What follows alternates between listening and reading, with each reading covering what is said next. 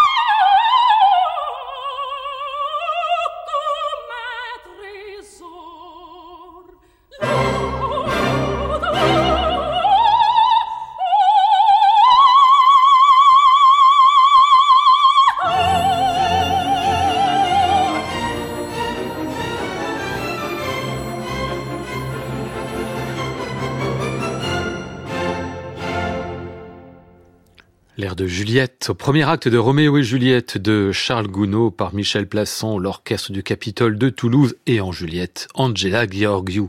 Grande époque à Toulouse pour l'opéra français, entre autres grâce aux distributions magnifiques qu'on y entend sur scène d'abord, au disque ensuite.